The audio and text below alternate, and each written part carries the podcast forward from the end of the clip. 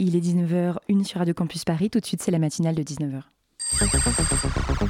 La matinale de 19h, le magazine de société de Radio Campus Paris. On y parle de sujets sérieux, de sujets moins sérieux, de ce qui se passe en Ile-de-France et de débats pas forcément consensuels. Tous les jours du lundi au jeudi sur le 93.9. La page d'accueil de Google sur mon téléphone portable m'a réservé une magnifique surprise ce matin. Le moteur de recherche me suggérait en effet un billet d'humeur du Figaro sur la chanteuse Camélia Jordana.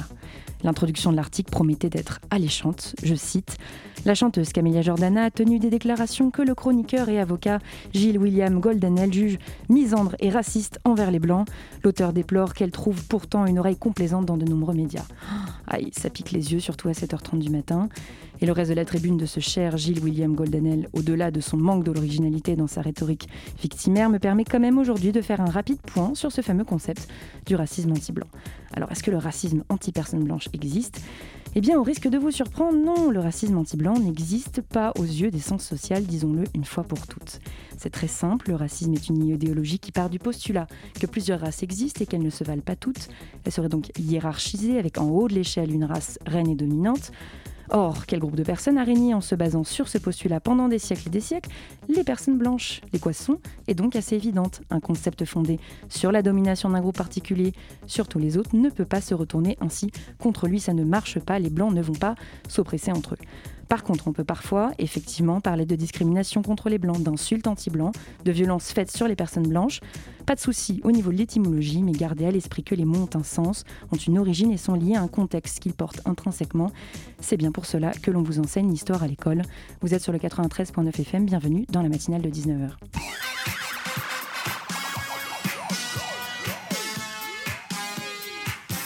Et bonsoir à toutes et à tous. Au sommaire de la matinale de 19h, nous parlerons tout d'abord du droit à l'avortement en Amérique latine.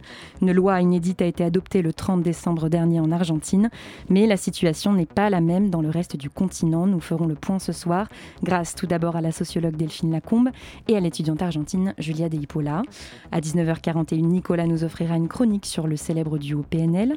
Puis à 19h45, l'émission sera clôturée par le Zoom de la matinale consacré ce soir à l'association Cameo. Vous avez le programme Installez-vous confortablement et ouvrez grand vos oreilles. Vous êtes sur Radio Campus Paris. La matinale de 19h sur Radio Campus Paris.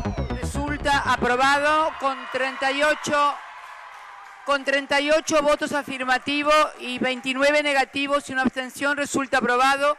Se convierte en ley y se gira al Poder Ejecutivo.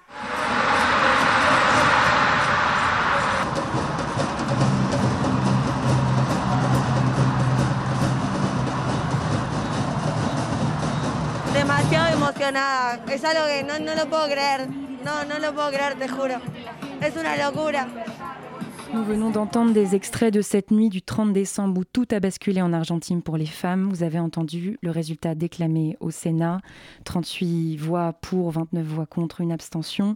La loi pour l'avortement était enfin passée. Pour en parler ce soir, nous recevons donc Delphine Lacombe, sociologue et chargée de recherche au CNRS. Vous êtes spécialiste du Nicaragua et vous avez notamment coordonné deux numéros de la revue Problème d'Amérique latine, des numéros centrés justement sur le droit à l'avortement. Bonjour à vous.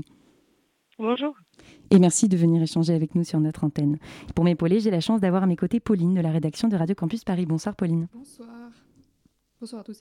Alors, du coup, Delphine Lacombe, vous étudiez depuis des années le féminisme en Amérique latine et vous avez coordonné deux numéros de la revue Problèmes d'Amérique latine sur l'avortement, dont l'un va bientôt paraître. Est-ce que vous pouvez nous dresser un rapide portrait des états des lieux sur le droit à l'avortement aujourd'hui au niveau de ce continent? Bah, au niveau de ce continent, je pense que c'est difficile de parler de droit à l'avortement en réalité, puisque sur 22 pays, si on ajoute aux pays classiques latino-américains, enfin ceux qui font en général partie de la liste, si on ajoute Porto Rico, Haïti et le Belize, il y a quatre pays seulement où l'avortement est légalisé. Et encore, il faudrait, on en parlera sans doute, mais relativiser cette légalisation pour certains d'entre eux. Mais voilà, quatre, quatre États, dont l'Argentine tout récemment, et on pourrait ajouter l'État fédéré du Oaxaca et de la ville de Mexico, où là aussi l'accès à l'avortement est, est, libre et gratuit et avec voilà simplement une, enfin, simplement avec une, une limitation dans la durée de 12 à 14 semaines de grossesse. Et alors, qu'est-ce qui différencie en fait ces pays ou ces régions du monde? Qu'est-ce qui fait que, que, le, que l'avortement est légal dans certains endroits et pas, et pas dans d'autres? On pourrait ajouter à ce panorama que euh, vous avez donc ces pays où euh, donc Cuba, euh, l'Argentine, l'Uruguay et ces États euh, et, le, Cuba, bien sûr, mais qui est un cas un peu à part, et euh, donc l'État d'Oaxaca et, euh, et, Mexico. Pour les autres pays, vous avez des prohibitions qui fonctionnent par motif. Donc en général, c'est non-viabilité du fœtus, danger de vie, danger vital ou danger pour la santé de la femme enceinte, et, l'avortement en cas de viol. Et il faut dire d'ailleurs que euh, l'avortement euh, autorisé en cas de viol concerne une minorité de ces mêmes pays, de ces pays où il existe des, euh, exceptions à la pénalisation. voilà, donc c'est un, un, panorama qui est très, très, très difficile, très, très dur pour les femmes et où il est difficile de parler de droit, où on peut dire que les femmes sont sont en général euh, sous tutelle. Donc euh, l'Uruguay, l'Argentine, Cuba font office et donc Oaxaca et, Mexico font office vraiment d'exception. Et dans tous les autres, euh, c'est c'est pratiquement impossible, même lorsqu'il y a euh, des exceptions euh, au code pénal, d'accéder en réalité euh, à, l'avortement en cas de viol ou en cas de, danger vital pour les femmes enceintes. Il faut ajouter à ça qu'il y a le Salvador, le Honduras, le Nicaragua, la République dominicaine et Haïti, où là, il y a une interdiction totale de l'avortement. Donc ce qui, a, ce qui fait la différence ce qui a fait la différence pour, euh, l'Argentine, euh, l'Uruguay, c'est la possibilité d'abord des mouvements féministes extrêmement forts et puis la possibilité dans les parlements avec des opportunités extrêmement restreintes, mais qui ont été saisies par ces mouvements féministes, de faire basculer le rapport de force en faveur d'une légalisation de l'avortement.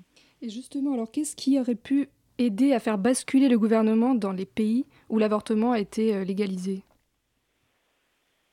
Qu'est-ce qui a permis de faire basculer? Voilà qui a permis de faire, basculer. Pour, le cas argentin, ma camarade euh, euh, étudiante argentine vous l'expliquera sans doute plus en détail, mais là, ce qui a fait vraiment la, force de, euh, de, la situation argentine, c'est la belligérance et, le caractère, la, belligérance des mouvements féministes et leur capacité de mobilisation extrêmement massive dans la rue. Et ensuite, Alberto Fernandez, qui effectivement a donné le feu vert pour que ce ne soit plus seulement une proposition de loi émanant du Parlement, mais que ce soit un projet émanant de l'exécutif. Donc là, ça a fait la différence.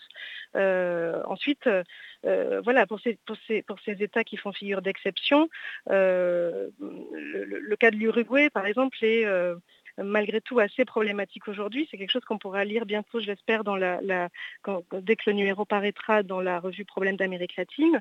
L'objection de, conscience pour, euh, euh, est, une, contrainte pour l'accès des femmes à l'avortement, car beaucoup de médecins la pratiquent.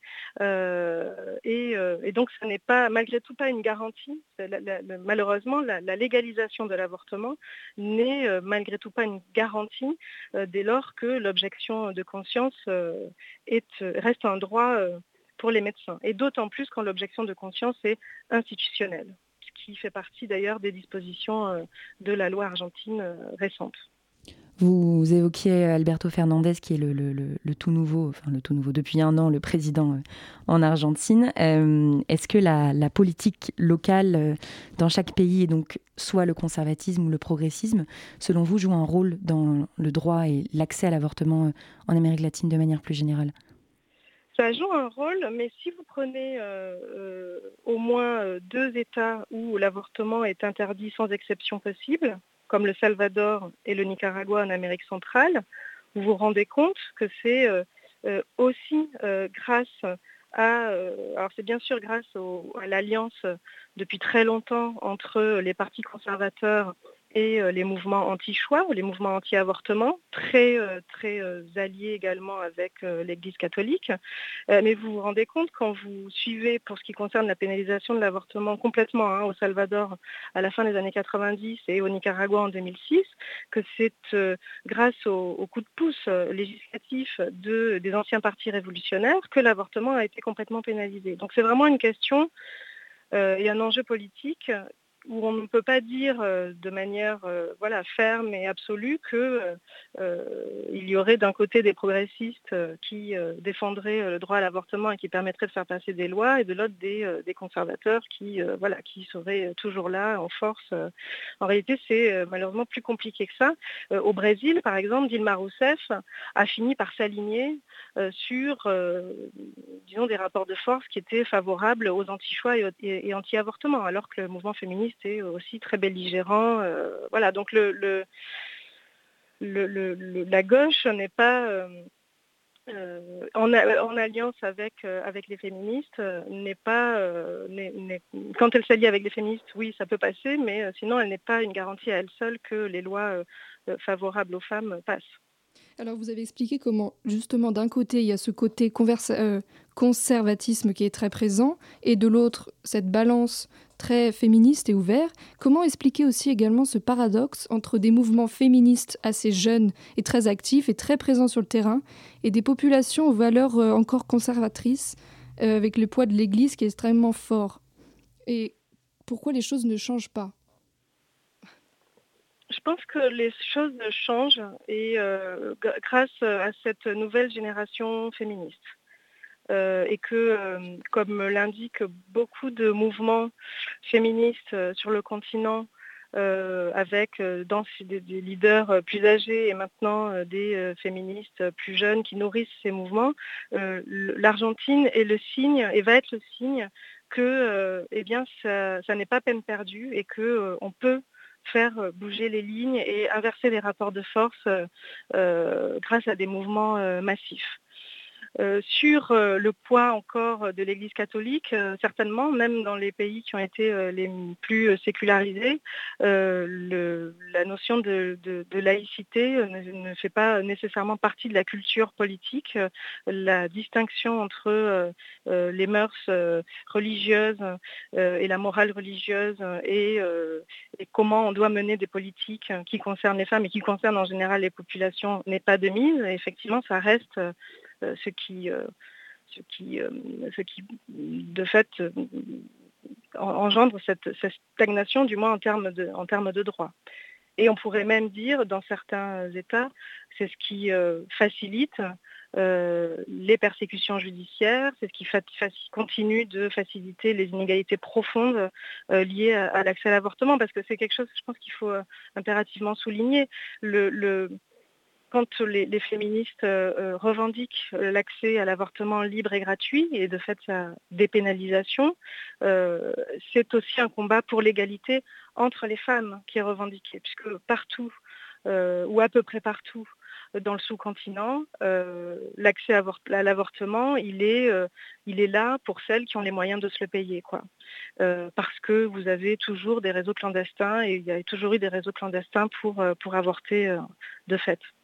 Vous parlez de, cet argument de, d'égalisation en fait entre, les, entre, les, entre les femmes, entre les situations de, ces femmes qui, soit plus aisées, plus riches, vont pouvoir, euh, même si elles sont dans un pays où c'est pénalisé, avoir, euh, pouvoir avorter, et, euh, et, ces femmes plus pauvres qui, qui sont davantage marginalisées, qui vont se retrouver seules à devoir avorter, qui, qui, vont avorter quand même la plupart du temps, malgré, malgré le manque de moyens, le manque d'accompagnement, le manque d'assistance.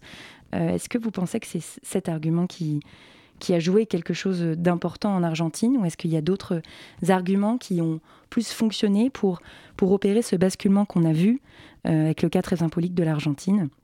Ce basculement entre un Sénat qui était contre cette loi en 2018 et qui deux ans plus tard, en fait, euh, était en faveur de la loi.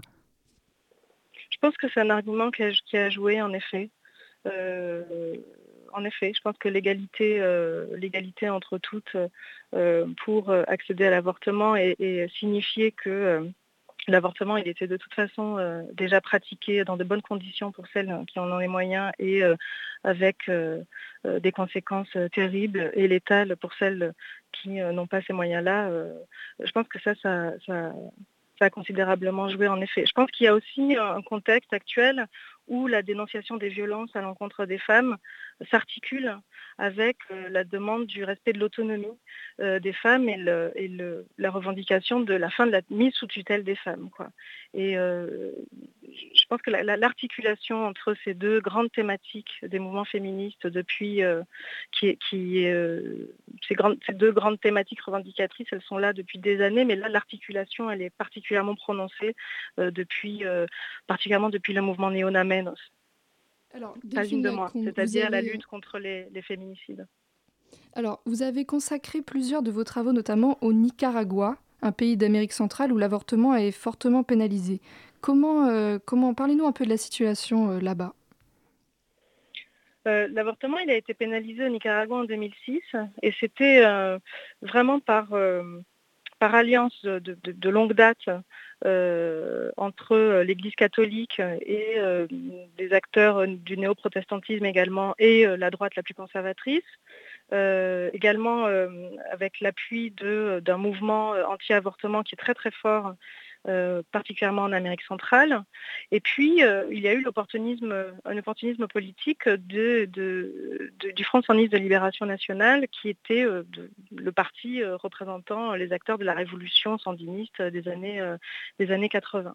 Et si ça a basculé, c'est vraiment parce que celui qui était le candidat du Front Sandiniste de Libération Nationale euh, a euh, contribué à sacrifier sur l'autel d'une pseudo-réconciliation entre différents leaders de partis, de droite et supposément de gauche, le Front Sandiniste, les droits des femmes.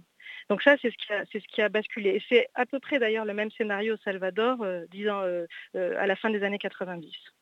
et la situation des femmes au Nicaragua, elle est elle est, très difficile de ce point de vue, bien qu'on euh, ne sache pas la, euh, disons, la, qualifier et la quantifier euh, en raison de, l'état de dictature actuel qui empêche l'accès aux informations. Mais on sait que la mortalité maternelle est très élevée, que ça a donc des conséquences létales sur les, sur les femmes, le fait de ne pas pouvoir accéder euh, à l'avortement, en particulier pour les femmes les plus pauvres. On sait que euh, le, fait de ne pas avoir accès à l'avortement crée des conditions terribles pour euh, des tas d'adolescentes et de jeunes adolescentes. chaque année au Nicaragua, vous avez 1500 naissances euh, alors ça, c'est des, chiffres qui sont, dont on peut être sûr euh, sur euh, jusqu'en 2010. Ensuite, on ne sait pas, mais jusqu'en 2010, on savait qu'il y avait 1500 accouchements de, jeunes, de très jeunes adolescentes ayant entre 10 et 14 ans dans les hôpitaux publics nicaraguayens. Donc, théoriquement, si l'on suit la législation nicaraguayenne, ce sont des, grossesses qui font suite à des viols, puisque ce sont des grossesses en dessous de l'âge du consentement légal. Donc, la situation, elle est euh, du point de vue de ce qu'on appelle les droits reproductifs et sexuels, elle est euh, dramatique pour l'immense majorité euh, des, femmes, des femmes du Nicaragua, voilà, et notamment parce que l'avortement est totalement pénalisé, même en cas de viol, même en cas de risque de risque vital pour les jeunes femmes et les femmes enceintes. Merci Delphine Lacombe d'être venue nous éclairer sur euh, les droits des femmes aujourd'hui en Amérique latine. Je le rappelle, vous êtes sociologue chargé de recherche au CNRS et notamment spécialiste du Nicaragua. Et nous continuerons de parler du droit à l'avortement euh, sur ce continent, sur Radio Campus Paris, juste après cette pause musicale.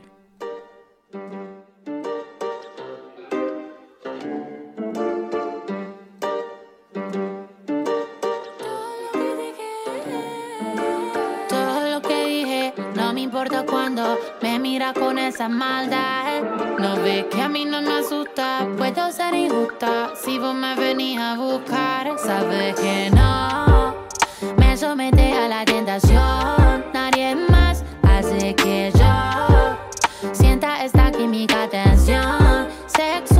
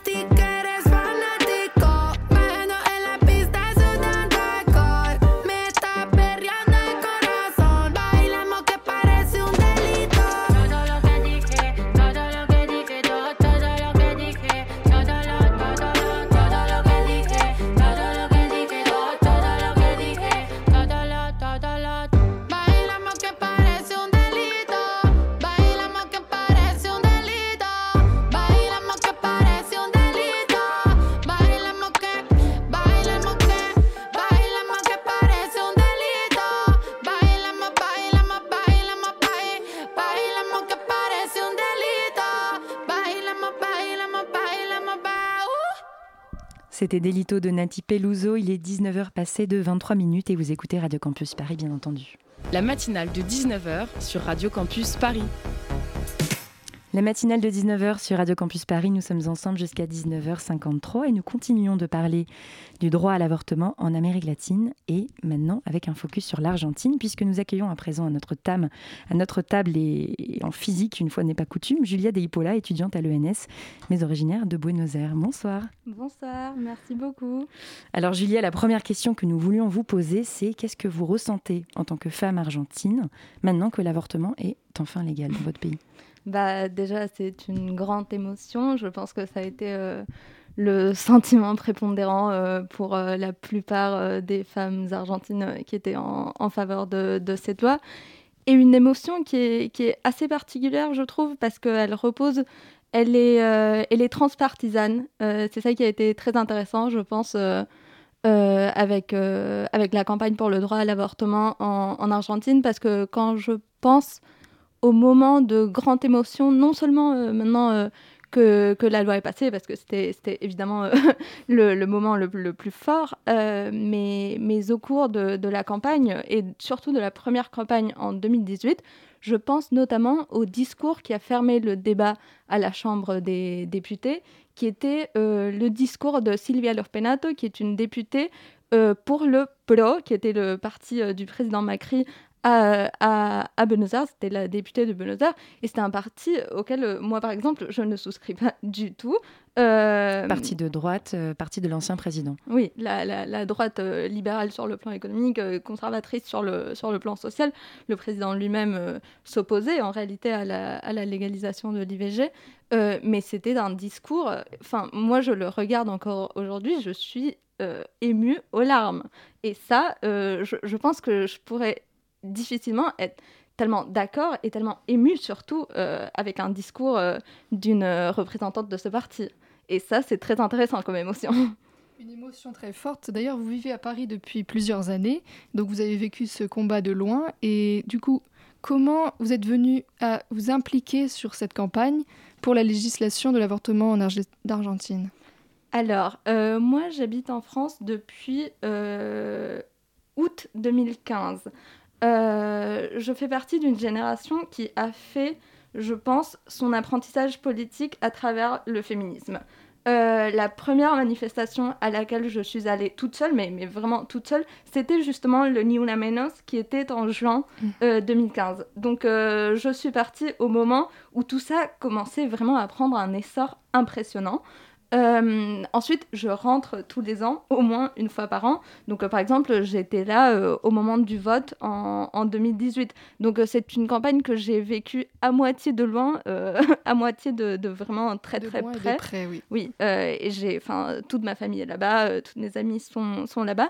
Mais c'est sûr que c'est assez particulier comme, comme sentiment. Par exemple, lorsqu'on est là en 2018 quand la loi est rejetée et lorsqu'on est très très loin quand la loi est approuvée. C'est sûr. Et alors, c'est le fait d'être loin comme ça et de participer, participer quand même avec, avec le cœur et aussi parfois euh, en descendant dans la rue, parce qu'il y, a des, il y a des collectifs euh, féministes d'Amérique latine, notamment sur Paris. Euh, C'était comment cette manière d'être présente euh, aussi, euh, aussi en France? Est-ce que, est que vous avez vu un militantisme fort des, des latinas euh, en France. Oui, et je pense que, que la façon même dont, tu poses la question est assez symptomatique de ce qu'on peut ressentir parce que tu parles des latinas. Et euh, justement hum, le, sentiment euh, latino-américain en tant que tel, c'est quelque chose que je trouve qu'on acquiert souvent lorsqu'on est loin, lorsqu'on voit euh, le, sous-continent ou, la région en tant que tel grâce à la distance et, la, séparation grâce à, à l'Atlantique. euh, après, je pense que le féminisme est aussi un des mouvements assez fédérateurs en Amérique latine, euh, mais je pense que ce sentiment de, de régionalisme est quelque chose que l'on voit plus clairement lorsqu'on est loin. C'est bon, c'est une langue partagée, c'est une situation euh, d'expatriation euh, commune, euh, mais effectivement, le, mouvement dans la rue, ici, il y a plein de femmes argentines, mais oui, on, côtoie euh, bah, des femmes euh, du Paraguay, euh, du Mexique, euh, etc. Euh, et ce n'est, enfin, pour moi, ce n'est que bon signe, en fait. Et est-ce que ces rassemblements autour, autour d'une même lutte, autour d'un féminisme un peu intersectionnel, est-ce qu'il a, il a, il a été facilité par, par la généralisation de certains signes distinctifs, comme notamment le, foulard vert, qui est devenu un, symbole que l'on retrouve au Mexique ou même parfois en Pologne? Est-ce que, est que, ce sont cette manière de, trouver des, symboles forts, visuels, euh, que l'on peut brandir en fait euh, au-delà des frontières de l'Argentine, puisque ce foulard vient de l'Argentine, est-ce que ça a aidé? Oh oui, clairement, euh, le foulard, moi, je pense que c'est une stratégie assez brillante de campagne parce que c'est quelque chose qui permet de voir euh, la, teneur euh, de, la campagne, en fait, euh, parce qu'on le porte individuellement et on commence. Enfin, à Buenos Aires, c'est particulièrement flagrant. La, sensation qu'on a, je pense, lorsqu'on le voit à Buenos Aires ou lorsqu'on le voit à l'étranger est très différente. À Buenos Aires, c'est vraiment cette impression d'une marée verte. Je parle de Buenos Aires parce que c'est de là que je viens. alors qu'à l'étranger, lorsqu'on voit euh, ponctuellement un foulard vert dans, le métro, c'est une euh, sensation de, connivence euh, et d'identification extrêmement forte. C'est extrêmement émouvant, évidemment. Et ce que je trouve très intéressant, c'est que justement, il y a quelques années, le foulard vert était le foulard argentin. Maintenant, c'est devenu le foulard de la lutte pour la légalisation de l'IVG. Je me souviens, en 2018, il y avait un rassemblement euh, au moment du vote à la Chambre des, députés en, juin où euh, l'on brandissait le foulard vert, mais l'on brandissait aussi euh, le, foulard violet, qui à cette époque-là était celui du Salvador. Enfin, au Salvador, du moins euh, à ce moment-là, il était, euh, c'était un, foulard violet. Et je pense que cette généralisation euh, du, foulard vert témoigne bien en fait de, cette unité de, de, la lutte qui devient vraiment transcontinentale. Alors vous parlez de cette marée qui s'étire au-delà des frontières et justement on a consacré il y a quelques semaines un reportage sur la lutte pour le droit à l'avortement des femmes en Pologne et on a vu à quel point les foulards notamment étaient très très présents sur les réseaux sociaux. Qu'est-ce que tu penses de cette justement visibilité et surtout est-ce qu'elle joue un rôle fondamental aujourd'hui si cela permet de faire euh, avancer les choses, les réseaux sociaux? Les réseaux sociaux. Euh, euh, oui, je pense que que le mouvement euh, pour la légalisation de l'IVG étant aussi un mouvement très jeune, euh, les, réseaux, les, réseaux sociaux jouent nécessairement euh, un rôle fondamental et ils ont une capacité de mobilisation qui est quand même assez impressionnante. Je pense que finalement, c'est dans la rue que ça se joue, ou du moins que ça s'est joué en Argentine, mais pour ça, les réseaux sociaux, à ce jour, ils sont, ils sont indispensables, enfin, on ne peut pas s'en passer. Oui, c'est ça, on a l'impression que les choses ne font qu'accélérer, donc que de ni una menos qu'à MeToo euh, sur les réseaux sociaux, en passant par aussi le cinéma et le documentaire qui en Argentine est très politisé, très politique et avant-gardiste. Comment, euh, comment vous ressentez tout ça? Est-ce que vous êtes fière d'être argentine? alors, euh, j'ai beaucoup du mal à m'identifier avec un quelconque discours euh, patriote ou, plus encore euh, nationaliste. C'est sûr, ce que je peux dire, c'est que s'il y a eu bien un jour dans ma vie où j'ai été fière d'être argentine, c'était le 30 décembre 2020. Disons-le comme ça. Quel regard vous portez sur la France et sur les droits des femmes de manière plus générale en France? Vous qui avez ce recul euh, après ces années de, vie et d'études ici et, ces années de partage avec euh, des étudiants, des étudiantes, euh, des personnes françaises. Alors, moi, il y avait quelque chose qui m'avait toujours beaucoup interrogée et qui avait aussi beaucoup interrogé mes interlocuteurs et interlocutrices quand je disais qu'en Argentine, l'IVG n'était pas légal, parce que, alors qu'en France, elle l'est depuis quand même très longtemps, euh, et qu'en ce sens, euh, enfin, je, ne pouvais que sentir, surtout quand c'était un, une question d'actualité, bah, que la France était plus en avance par rapport à l'Argentine. Après, euh, pour filer un peu la, comparaison, ce qui, ce qui avait surtout attiré mon attention, c'est le fait a, que l'Argentine est un pays qui est assez avant-gardiste dans tout ce qui est, par exemple, droit LGBT. Euh, la loi pour le mariage homosexuel est passée en 2010. La loi euh, pour, euh, sur l'identité des personnes trans est passée en 2012. c'est extrêmement précurseur pas seulement dans la région comme avec l'IVG, c'est vraiment précurseur à l'échelle mondiale. Et ça, je pense, c'est une. Je ne sais pas si je l'appellerais un, un, paradoxe, mais, mais du moins une contradiction qui, qui me semble très intéressante. Euh, je pense que ça en dit long finalement. Enfin, je, pense que c'est à ça que, sert le, comparatisme finalement, à, pouvoir dresser des, hypothèses sur l'histoire d'un. Moi, j'ai fait mes études en histoire. sur, l'histoire d'un pays. Je pense qu'en Argentine, ça en dit long sur euh, la manière, euh, les revendications et les, préoccupations sur lesquelles s'est construite euh, la démocratie pendant les 40-50 dernières années. Pour revenir à l'Argentine et à cette campagne euh, pour la légalisation de l'avortement, euh, qui s'est soldée par une victoire, du coup, on l'a déjà dit euh, le 30 décembre dernier, mais qui, avait déjà eu une semi-victoire en 2018 quand la Chambre des députés avait accepté, enfin avait voté pour cette loi et que c'est le Sénat en fait qui l'avait retoquée.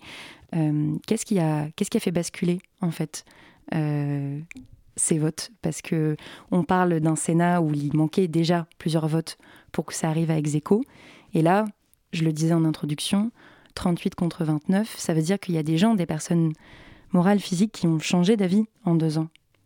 Oui, euh, alors je pense qu'il y a plusieurs euh, explications qui se jouent à, à différentes échelles. Effectivement, il y a eu euh, des basculements, de, comme vous dites, de, personnes physiques qui ont, qui ont changé leur vote.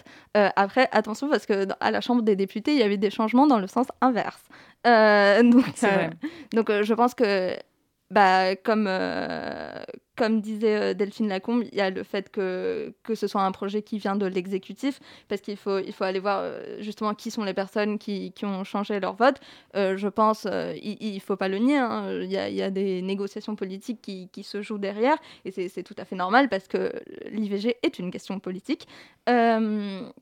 Ensuite, je pense que dans la société et dans les médias, il y a aussi eu un glissement très important qui, qui, qui s'est opéré dans, dans, le discours et qui a vraiment abouti dans les dernières années. Et cette idée, c'est cette idée de présenter euh, l'IVG comme une question de santé publique.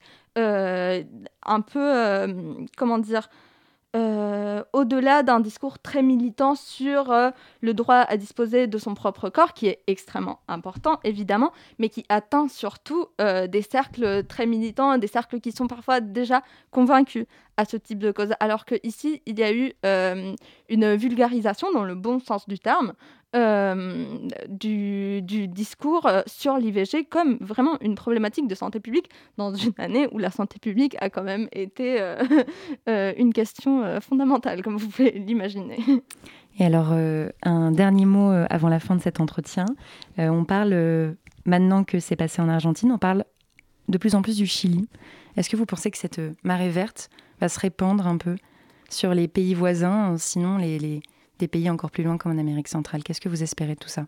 Bah, ce que j'espère, je pense que vous pouvez imaginer que, que, la marée verte s'étende exactement, qu'elle traverse la cordillère déjà.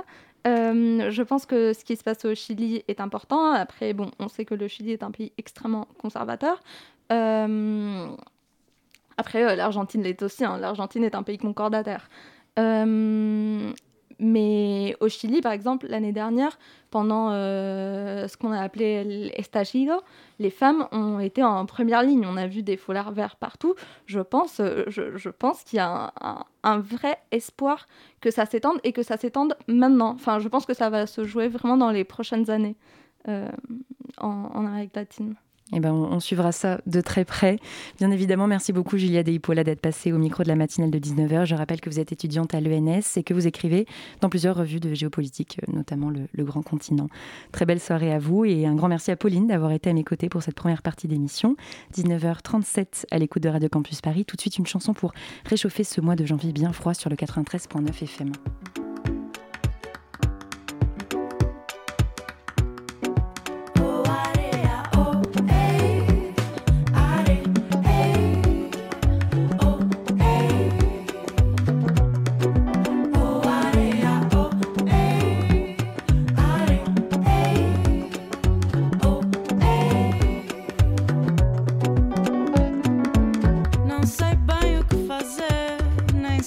como te dizer, cada vez que me chego.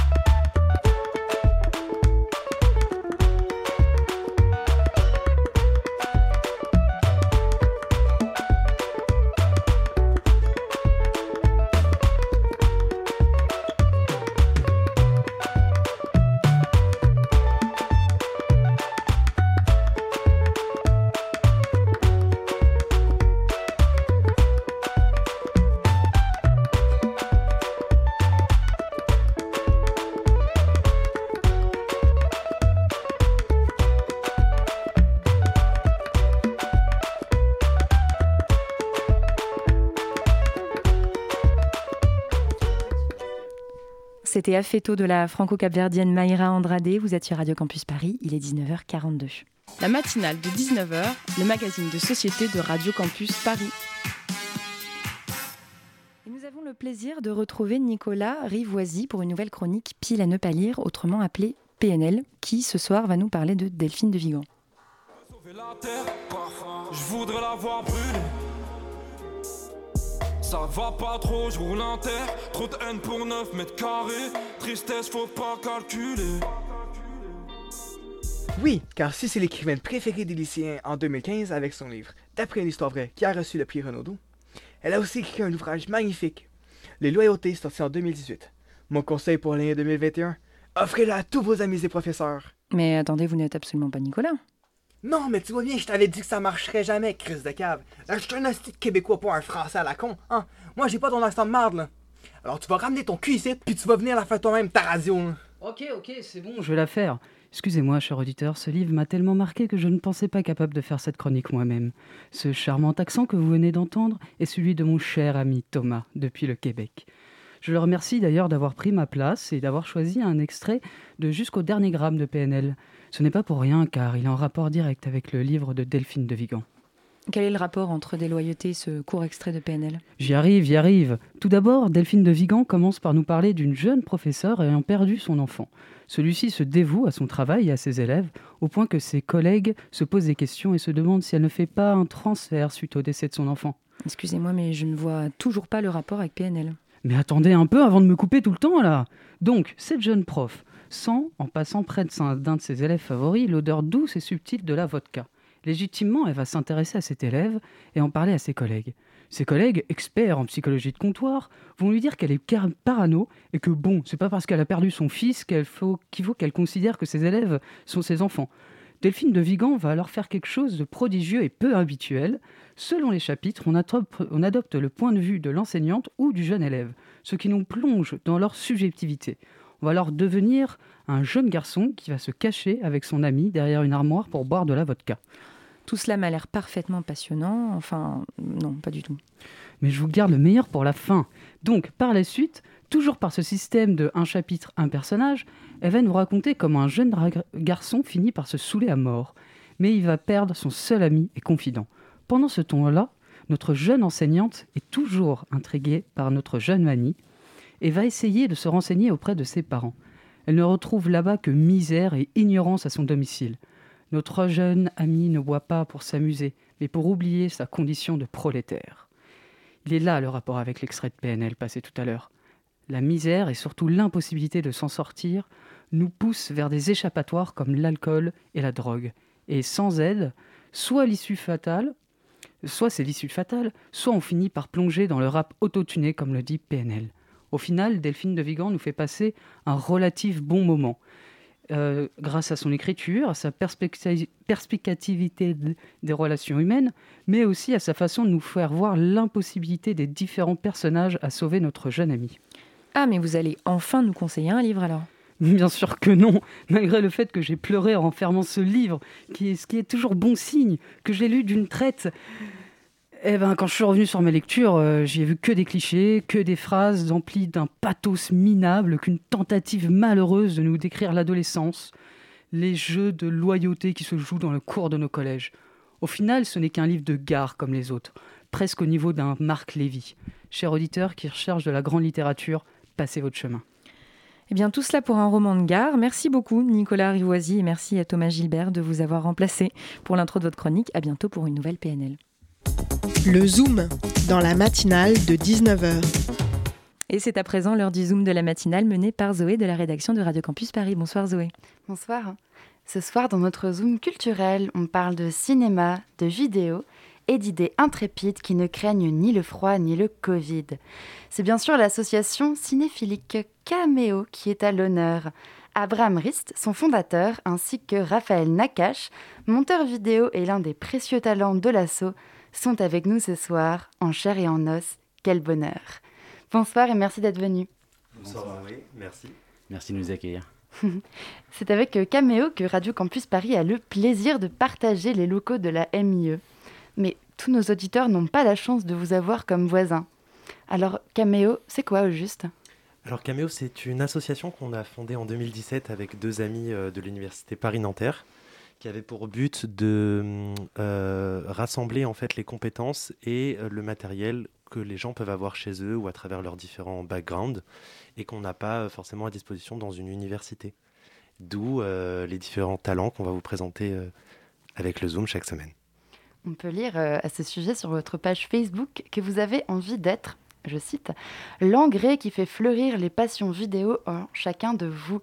Quelques mots peut-être sur cette belle métaphore botanique? Oui, tout à fait. Alors en fait, on, veut faire fleurir euh, des projets vidéo parce qu'on n'en a pas eu l'occasion. Euh, dans l'université, il y avait du matériel, on n'a pas pu le sortir des salles. Et du coup, euh, on a créé donc ce collectif, on a, réussi à trouver des locaux et maintenant on travaille tous ensemble. Et on fait fonctionner en fait chaque corps de métier qui s'accorde à réaliser le, le même processus, enfin chacun dans le même processus pour une finalité euh, commune. Euh, comme vous l'avez dit, l'accès à la création vidéo, cinématographique et artistique en général est très limité pour les étudiants à cause de l'accès au matériel, justement. Et je me demandais comment vous arrivez à pallier ce manque en étant vous-même, au départ, des étudiants? Alors c'est une bonne question. Donc euh, à travers le réseau, on est 140 euh, et il n'y a pas que des étudiants en fait, tout simplement. Mais on a tous, euh, on s'est tous rencontrés dans un cadre universitaire ou à travers des soirées festives organisées par par des collectifs de la fac, ce qui a fait que si par exemple l'un a une caméra, l'autre a un micro, l'autre des lumières et enfin le dernier un ordi et des compétences pour faire du montage, eh ben on s'allie tous ensemble et on fait des clips, on fait des documentaires, on fait des fictions. On fait même de la captation et euh, ça augmente petit à petit, ça croît. Bah, c'est un beau projet de solidarité. Et euh, Raphaël Nakache, je rappelle, vous êtes monteur vidéo et talent de l'association. Comment et quand avez-vous été amené à, la rejoindre? Alors c'était dès le début parce que en fait moi je connais euh, deux fondateurs de Cameo, Abraham et Marius. Je les ai connus en dehors de Cameo et de l'association étudiante parce que moi en fait je suis plus étudiant et j'étais fin d'études, même j'avais fini mes études euh, à cette époque-là. Mais on m'avait parlé du projet de Cameo et en fait de l'échange, de la vidéo, de projets euh, divers et variés. Et du coup, bah, ça m'avait plu, donc euh, j'ai voulu savoir si je pouvais en faire partie, même si j'étais pas étudiant. Ils m'ont dit oui, vu que j'avais des compétences et que j'étais motivé pour les futurs projets. Tout à fait, c'est même la, première, la première des, des choses qu'on demande, c'est la motivation et la disponibilité des gens. Après, qu'ils soient étudiants ou non, nous, ça compte pas. C'est le bureau associatif qui est étudiant le reste, euh, non.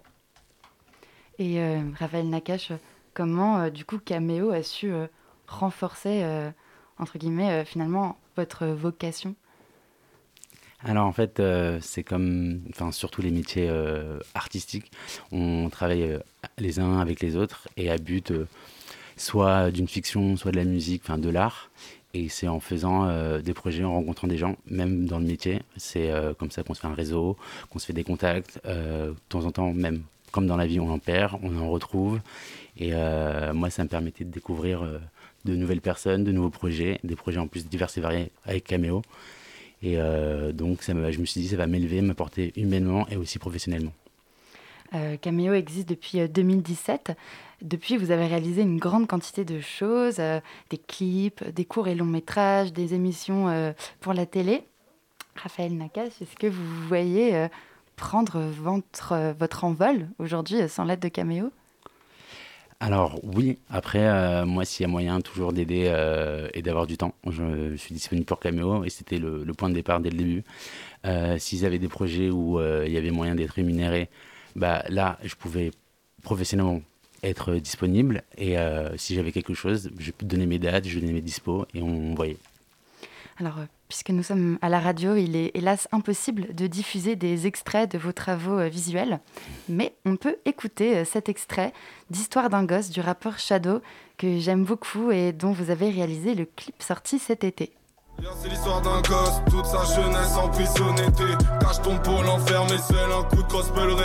eh, Petit garçon, tu n'as pas le bon Arrête de vouloir t'intégrer parmi les moutons. Ok ça y est j'ai encore tapé Depuis mes 12 ans on me donne des putains de calmants. Mon hyperactivité et mes âneries ont du mal à s'intégrer aux yeux de mes ennemis. Cette collaboration artistique semble solide, puisque vous avez réalisé quatre clips en l'espace euh, de moins d'un an pour lui. Est-ce que vous pouvez nous en dire un peu plus sur cette euh, collaboration? Alors Shadow était euh, un ami, une personne que connaissait Abraham, et donc il a rejoint l'assaut et il voulait du coup grandir musicalement parce qu'il voulait devenir rappeur ou en tout cas débuter pour pour l'être. Et euh, une fois qu'il avait des textes et euh, des, euh, même un album, il avait déjà fait son album, il voulait construire une histoire dessus, vu que son album en fait est construit au cours de diverses histoires qui lui sont arrivées. Et en me, parlant du projet, moi j'ai dit que j'étais motivé et qu'après il devait me donner des directives d'une ambiance visuelle. Et en fait, moi, lui et Tanguy, un autre personne de Caméo, on, en fait, on a, on a développé des idées pour voir ce qui correspondait au clip et au montage. Nous vivons euh, des heures difficiles où la culture est forcée de redoubler de créativité, de résilience et de résistance. Comment l'association et ses membres réinventent-ils de nouvelles façons d'exister? Alors, euh, je, peux, prendre la, suite. Bah, du coup, c'est grâce euh, à tous ces projets qui sont de par euh, des clips, de par des documentaires, et on essaye en fait de, de dispatcher, de faire fonctionner le réseau. Donc, par exemple, on a vu que ça marchait bien entre Raphaël et, Shadow. Raphaël, je crois que tu as pris la, la, responsabilité de faire la plupart des clips, en tout cas du montage de Shadow, mais en dehors de ça, tu as fait aussi des, des pubs pour Vuitton, ou alors tu nous as assisté sur mission locale. Euh, tu pourrais même en parler mieux que moi. Ce qu'on qu'on fait, c'est qu'on arrive vraiment à faire plus de, de, diffusion possible grâce à, tous ces projets. Ah, merci beaucoup, Abraham Rist et euh, Raphaël Nakache, d'avoir été à notre micro ce soir. Et merci à toi, euh, Zoé, pour avoir mené ce Zoom d'une main de maître. Ainsi se termine la matinale de 19h. Avant de se quitter, remercions nos invités du soir, Delphine Lacombe et Julia Deipola, pour leur expertise et leur témoignage de terrain, mais aussi Raphaël Nakache et Abraham pour être venus nous présenter l'association Caméo. Remercions également toute l'équipe de cette émission, sans qui nos micros resteraient bien tristes. Merci à la fabuleuse Anaïs Martinez à la coordination, à l'irremplaçable Colin à la réalisation ce soir. Merci à Pauline de m'avoir épaulé pour cette première partie de l'émission ainsi qu'à Nicolas Yazo et de la rédaction de la matinale de 19h. Dans une poignée de minutes, ce sera au tour de l'équipe d'Extérieur Nuit, l'émission cinéma de Radio Campus Paris, de prendre place devant nos micros. Elisabeth, dites-nous de quoi vous allez parler ce soir. Ce soir, c'est une émission un peu particulière puisque le réalisateur euh, Jacques Brel, euh, à ne pas confondre avec Jacques Brel, est mort. Et Jacques Brel, c'est le réalisateur du film Extérieur Nuit qui a donné le nom à notre émission. Euh, mais on parlera aussi de Vanda Vision et de Fran Lebowitz, Si c'était une ville, le documentaire de Martin Scorsese. Eh ben, c'est un beau programme. Donc restez à l'écoute, chers auditeurs et chères auditrices. Et belle soirée à vous sur le 93.9 FM.